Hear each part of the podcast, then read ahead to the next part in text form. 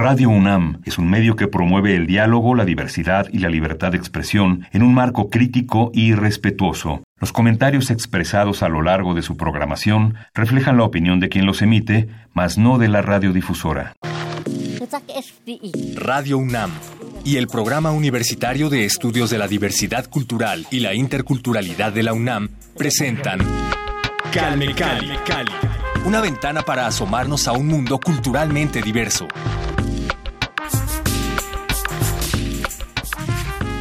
Bienvenidos a Calme Cali, gracias por acompañarnos en una emisión más aquí a través de Radio UNAM. Recuerden que pueden escucharnos también en línea a través del www.radio.unam.mx y seguirnos en redes sociales como arroba calmecali-unam. Estamos en Twitter y también pueden seguir al PUIC como arroba PUIC-unam. Yo soy Vania Nuche y les doy la bienvenida a este espacio de análisis, de reflexión sobre la multiculturalidad. Hoy nos acompaña Juan Carlos Martínez, él es Ayuk y miembro de la Asamblea de Migrantes Indígenas AC. Bienvenido Juan Carlos, gracias por acompañarnos. Muchas gracias Vania por la invitación y es un gusto estar aquí compartiendo con ustedes este espacio de la palabra y la multiculturalidad. Hay que decir que eres responsable de los talleres de saberes indígenas aquí en esta asamblea. Vamos a hablar un poquito más adelante de esta labor que haces, pero en principio quiero que nos cuentes sobre ti, sobre tu llegada a la Ciudad de México, cómo ha sido involucrarte y relacionarte con una cultura totalmente distinta a tu cultura materna.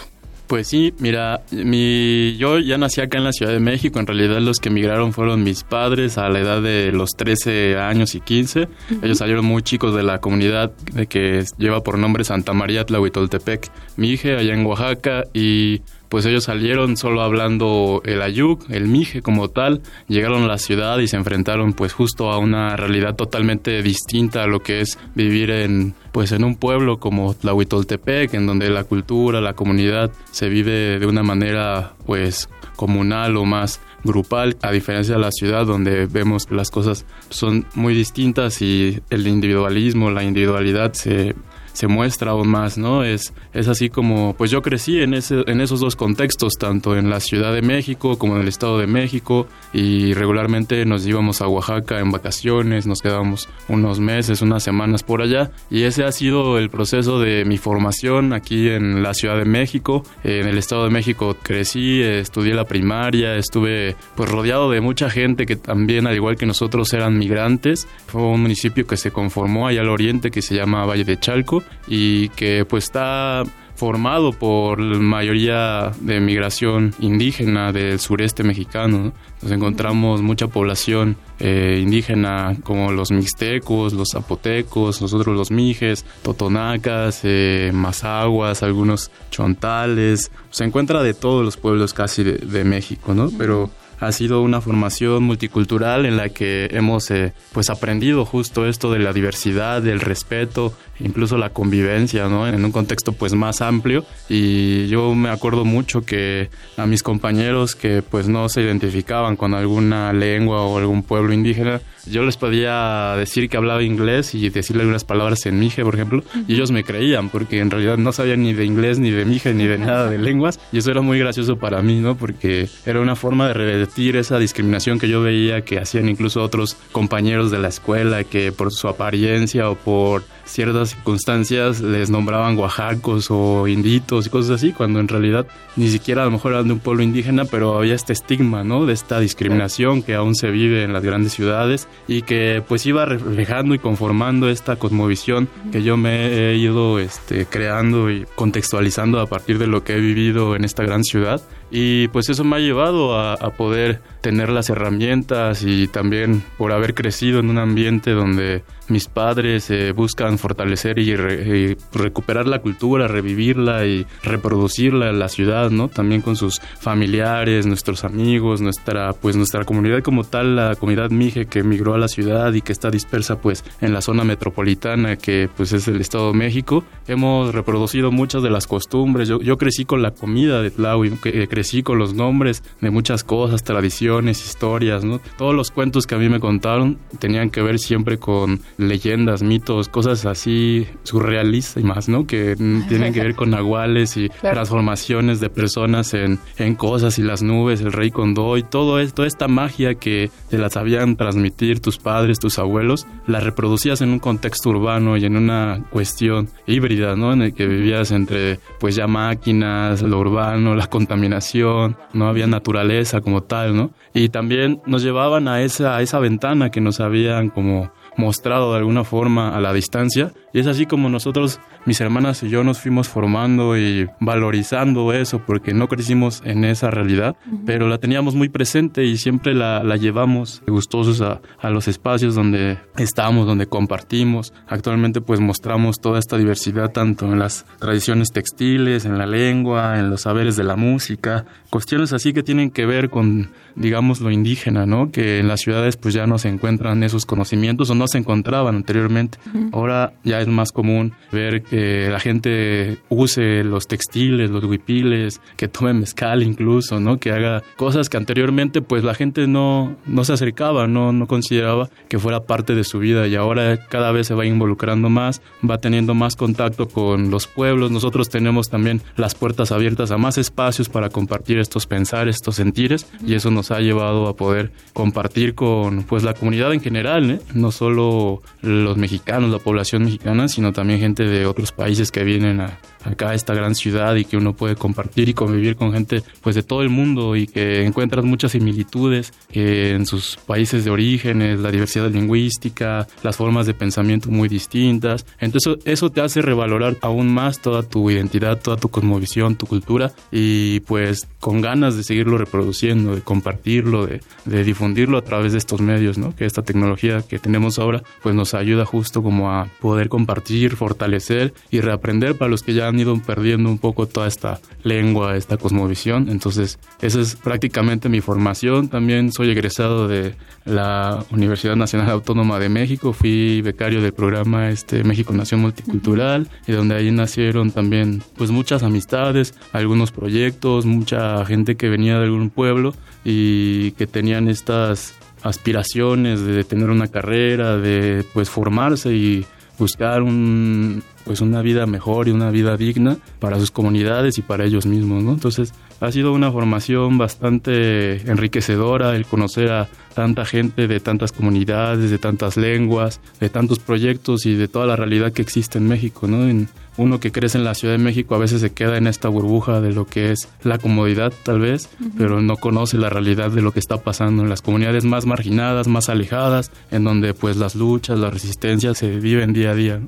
Entonces desde acá nosotros buscamos compartir esas vivencias, mostrar esos saberes, recuperar y que la gente valore lo que tienen sus pueblos, porque se han ido perdiendo muchas tradiciones, costumbres, conocimientos que realmente valen la pena, ¿no? Y por ser desplazadas por las tecnologías actuales, vamos dejando a un lado todos estos conocimientos que realmente son muy valiosos y les pueden dar eh, empleos y vida digna a muchas personas de las mismas comunidades.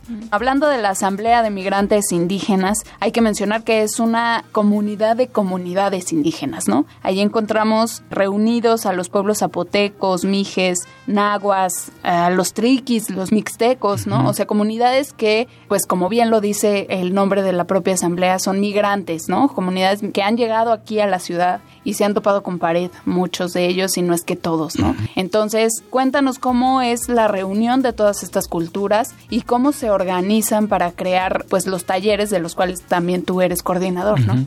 Pues yo recuerdo desde niño que nos traían a las reuniones que se hacían para los eh, que provenían de Tlahuitoltepec en específico y en la ciudad siempre había una reproducción de, de las formas organizativas de, del pueblo, ¿no? donde se reunían en una asamblea, elegían algunos presidentes, secretarios para llevar a cabo eh, dicha asamblea y eh, lograr algunos apoyos o algunas eh, actividades a favor de la comunidad, ¿no? Y esto es como se fue creciendo, se fueron conociendo a otros paisanos y nunca faltan oaxaqueños que hay por todos lados, ¿no? Sí, Entonces sí. siempre había, afortunadamente. afortunadamente, y, y, que buscan también o buscamos esta unidad, esta pues necesidad de estar trabajando por la cultura, por la comunidad, por la lengua, por la comida, por todo lo que implica el ser, eh, ser ayuk, ser oaxaqueño, ser, ser migrante, ¿no? O sea, cómo reavivar todas estas experiencias, esta forma de vida de las comunidades y traerlas acá a la ciudad para compartirlo con la gente que pensamos a lo mejor no lo conoce o, no lo valora porque pues los desconoce, lo ignora, ¿no? Entonces al, al momento de mostrarles nosotros toda esta diversidad creemos que pues pueden entender un poco de qué se trata nuestra forma de vida, ¿no? La comunalidad, las formas organizativas que son así comunitarias, más horizontales y eso es lo que se buscó a través de la asamblea. Y gracias a que sea, siempre hay conocidos oaxaqueños, este, guerrerenses, poblanos, todo esto se fue articulando pues un movimiento y una organización que ya para el 94 con el lanzamiento del ejército zapatista, pues puso de manifiesto toda esta diversidad y estas exigencias de alzar la voz, de tomar la palabra, de decir aquí estamos, nosotros somos esto y también vivimos en las grandes ciudades, ¿no? Donde nada más estamos en Chiapas o en Oaxaca, estamos aquí al lado de las personas que pues creen que solo los pueblos están más allá de, de esta ciudad. A partir de entonces se fueron conformando varios diplomados, organizando este, talleres, cursos, todo lo que tuviera que ver con los derechos humanos, los pueblos indígenas, la formación incluso en tecnologías y software libre, todas las herramientas que se le podría brindar a la gente en la ciudad, también para defender sus derechos laborales, para la gente que trabaja en casa, que está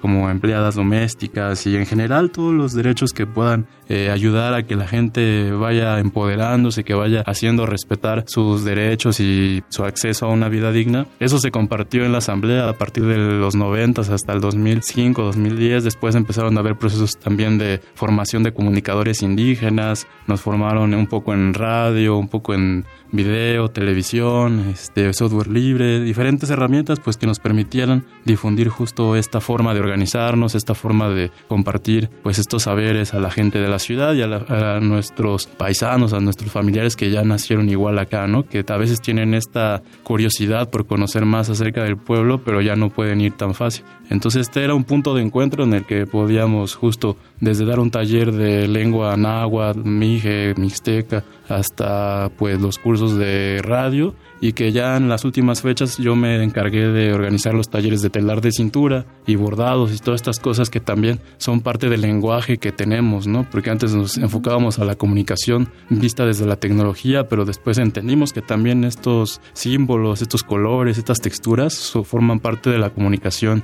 ancestral y está presente aún en nuestras ropas, en nuestra indumentaria. Entonces fue a partir de eso que nos metimos un poco a la cuestión del textil, eh, empezamos también a conocer de los algodones nativos de aquí de, pues de México, el algodón coyuche, el algodón blanco, el algodón verde, todos los colores que existían antes de, algodones para hacer la ropa y toda hilada a mano y tejida en telar de cintura. Pues esto fue un conocimiento muy, muy eh, maravilloso y que pues, a mi familia también le encantó y lo empezamos a difundir a través de los talleres de telar de cintura, de bordado, de hilado un poco y esto fue todo en el espacio comunitario que estaba aquí sobre Calzada de Tlalpan, a la altura del metro viaducto.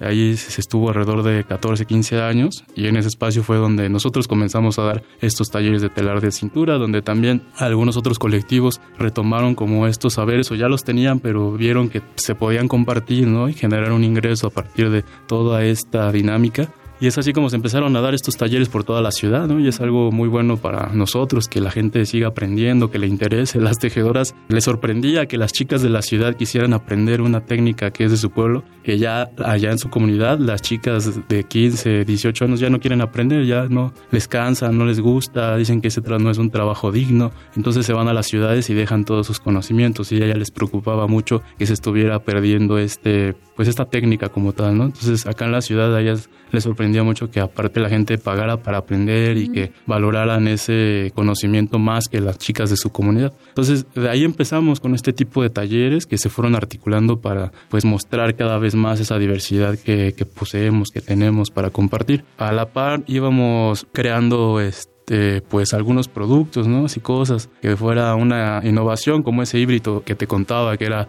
entre urbano y del pueblo y la comunidad, que tuviera como ese detalle, ese simbolismo, y que a la vez pudiéramos usarlo pues también en la ciudad sin ser discriminados, porque muchas veces la gente no utiliza su indumentaria tradicional pues porque se siente incómoda, claro, y aparte todavía la sociedad mexicana no está preparada para estas cuestiones, ¿no? Faltan mucha sensibilización, mucho aprendizaje y pues de esta manera nos funcionó, llegamos a crear desde zapatos, ropa, mochilas y cosas que realmente reflejaban nuestra identidad, ¿no? Nos hacían sentir cómodos en una gran ciudad y a la vez este portar estos símbolos, esta textura y, decir este textil lo hice a mano, lo hizo mi mamá o lo hizo mi familiar y o este colectivo y, y esto es otra forma de reivindicar todo, todo, toda vez este pues este discurso, esta práctica, esta cosmovisión, ¿no? Y pues siempre hemos estado en esta cuestión de, estar produciendo cosas, generando ideas alternativas y así es como llegamos, nunca nos esperábamos llegar a, hacer zapatos, por ejemplo, ¿no? A estar en la cuestión de los textiles y pues todos estos conocimientos que son muy valiosos, también pues ahí sí fuimos encontrando que hay más cosas en la comunidad que a veces uno ya había olvidado, ya había perdido, pero están ahí, ¿no? Entonces nos acercamos con el tío o el abuelo, les pedimos que nos enseñen cómo era antes, cómo el barro, los textiles, el campo mismo que se ha ido perdiendo tanto también esta costumbre o este trabajo. Entonces, pues nos queda más que seguir fortaleciendo, difundiendo y mostrarles a nuestros hermanos, nuestros paisanos principalmente, que son trabajos dignos, que se deben de seguir haciendo, que se deben de seguir promoviendo para que no se olviden y no se pierdan y además invaluables, ¿no? Todo el trabajo, o sea, intelectual, físico, emocional también que implica la realización de cualquier obra de arte que pues sale de las manos de los miembros de las diferentes comunidades, ¿no? O sea, los tejidos simplemente cuando uno se acerca a ver todos estos bordados impresionantes y se ve el detalle con el que se hace, pues eso no tiene precio y cuando vemos los casos de eh, bueno, que se apropian, ¿no? De esta tradición para comercializar y hacer ventas en masa es indignante, ¿no? Ahora que comentabas lo del espacio comunitario para todos, todo, eh, estuvo, como bien decías, de 2000 al 2016, si no me equivoco, en función y tenían un espacio físico, un establecimiento como tal. Actualmente, tengo entendido, ya no hay como tal ese establecimiento, pero están en ratos, en acuerdos para lograr algún establecimiento. ¿Cómo va ese, esa negociación? ¿Hay apertura de, por parte del gobierno, de las autoridades o cómo se están enfrentando a esta situación? Fue un caso difícil porque, en primer lugar, ese espacio pues estaba rentándose. Al principio podía subvencionarse por los apoyos de organizaciones internacionales que apoyaban mucho el movimiento indígena, los derechos, los cursos, todo esto. Pero después, una vez que incluso también hubo pues como menos apertura del parte del gobierno eh, de la Ciudad de México y del gobierno federal en el sexenio pasado, se cerraron muchas puertas, no hubo apoyos, tocó ser más autogestivos, eh, emprender eh, hacer cosas que antes pues no, no nos imaginábamos para poder sostener el espacio, ¿no? Pero fueron generándose así este tipo de actividades hasta que se perdió por completo, se decidió no seguir rentando porque realmente se subió la renta creo que a 8 mil, 9 mil pesos se pagaba menos que eso y ya los los gastos y los ingresos pues no se compensaban para seguir rentando ese lugar. Entonces también algunos miembros se enfermaron, otros ya fallecieron, tienen como, hubo carencias, ¿no? O sea, hubo como esta crisis en lo que fue de 2016 a 2018 más o menos y ahorita la fecha cada quien está en sus diferentes espacios, muchos hasta allá en Milpaltas, Xochimilco, nosotros acá en Jico, que es Valle de Chalco, otros por acá en el norte y reproduciendo esta misma dinámica que funcionaba acá en la Asamblea de Migrantes, que era un espacio muy céntrico, muy concurrido, llegaba gente pues de toda la ciudad, también de otros países, ¿no? Entonces vimos que era un, un espacio muy importante, pero que no podíamos sostenerlo con la misma dinámica, entonces todos decidieron como que poner una pausa a ese proceso y otra vez, ¿no? Reformular las cosas, ahorita sí se está negociando, viendo este, si es viable, cómo regresar, dónde, en qué lugar y todas estas cuestiones, que es importantísimo contar con un espacio así, con un espacio propio. Se planteaba un edificio indígena, ¿no? Como una casa comunitaria, como un espacio que albergara pues las diferentes expresiones de los pueblos, porque este espacio no nos bastaba para toda la gente que hay en la ciudad, ¿no? Y que luego llegaba a concurrir, era pequeño para las, las actividades que llegábamos a realizar y también por el lado de la fiesta, que es parte de la tradición, de la cultura de los pueblos, no, no podíamos reproducirla como uno quiere, ¿no? Con bandas y baile y esto y aquello en la ciudad ha sido muy complicado, no es tan fácil poder hacer una fiesta de esa magnitud, ¿no? Y en muchos espacios culturales este, son limitados, hay horarios, hay este, restricciones que no nos permiten todavía eh, mostrar realmente lo que es una fiesta con una comunidad, ¿no? Donde pues hasta son días de fiesta, tres, cinco días y la gente no para, pero hay una esencia del pueblo, de la comunidad que se percibe, ¿no? Que acá pues sabemos que la gente que lo ha vivido en sus diferentes comunidades también lo anhela y también lo, lo puede revivir en estos espacios. Pero hasta el momento yo no conozco a alguien que tenga un espacio como tal para poder reproducir pues estas actividades. Hay muchos espacios, pues, son muy pequeños, son más íntimos, más este también como desde la cultura ya sea o huasteca o jarocha o de diferentes eh, ámbitos, pero como no hay una que sea que abarque a todos, ¿no? Que era lo que se pretendía que pues donde pues también se encontraran tanto un mije con no sé, un chinanteco, un este tlapaneco, gente de otros pueblos que a lo mejor son lenguas y cosmovisiones diferentes, pero vivimos en la Ciudad de México, ¿no? Compartimos muchas cosas en la Ciudad de México y que ese fuera un lugar de encuentro. Entonces ahorita estamos como planeando realmente pues las necesidades, haciendo un análisis de, de también las nuevas generaciones, cómo están viniendo, cómo estamos creciendo en la ciudad, si la identidad es importante, si ya no, si la lengua se puede recuperar o se va a perder, si nos reconocen nuestros pueblos de origen o ya no somos este, reconocidos, ¿no? Porque ya vivimos la mayoría del tiempo en la ciudad o en los alrededores, pero aún así hay una añoranza, hay como una, pues una intención de reproducir todas estas vivencias de, que nosotros traemos y que pues también quisiéramos para las nuevas generaciones, ¿no? Quien se identifique, quien quiera retomar su lengua, quien, quien no se avergüence y retome y lo, lo, disfrute, porque es un gozo, es un disfruto, ¿no? El, el ser entonces, pues para esas generaciones nosotros nos toca trabajar, pero por lo pronto la generación que, que empezó, que fue la de mi papá, mis tíos, algunos familiares, pues ellos ahorita ya están como en otro proceso, ¿no? De su vida, también son ritmos y dinámicas diferentes, las organizaciones a veces así pasan, ¿no? Crecen, eh, desaparecen, no vuelven a aparecer, por la misma cuestión social, ¿no? De las personas que pues siempre hemos visto que se integran un rato, se casan, trabajan, se, se van, vienen otros, siempre hay movilidad, ¿no? No es algo continuo, no es algo permanente. Y que gracias a la asamblea yo pude conocer a mucha gente que ahora están hasta en puestos de la Ciudad de México atendiendo a población indígena, que se formaron, que nos conocimos, que, que tuvimos ese contacto y justo esta manera de aprender cómo es la vida en la ciudad y cómo existen derechos, existen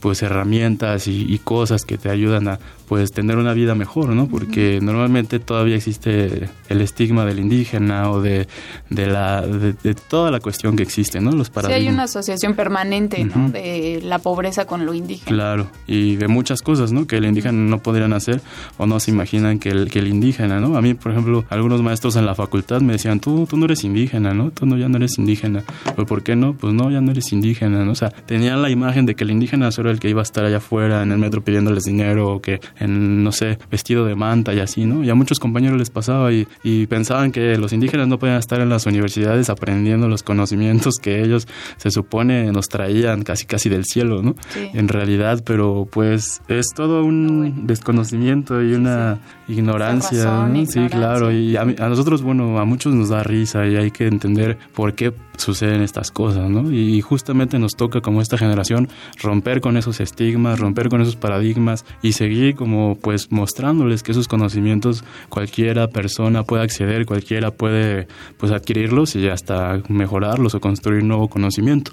Y pues es como lo que me ha tocado a mí también estando en la universidad con compañeros, gente que está haciendo muchas cosas en favor de las lenguas, de las tradiciones, de la literatura, música, etcétera. Entonces, esto es como algo que, que va creciendo y que poco a poco pues nos va dando estas herramientas para poder mostrarnos y vivir en unos términos de igualdad, ¿no? Que eso es lo que se busca, que tanto la población mestiza o la gente no indígena pueda pues reconocerse o mirar al otro como alguien de hermandad o de, su propia, no sé cómo decirlo, ¿no? O sea, de su propia casta, que también tenemos mucho eso en México, existe tanto el racismo como el clasismo y nos, nos ha llevado a alejarnos, ¿no? En lugar de dialogar, cada quien vive su sus mundos y es lo que pasa creo en esta ciudad, que hay muchos mundos y cada, cada cultura, cada subcultura vive diferentes formas esta ciudad, ¿no? Entonces al final pues es una integración de unos con los otros y al revés. Eh, y este espacio de la asamblea eso logró en esos 15 años y ahorita pues estamos en esto de ver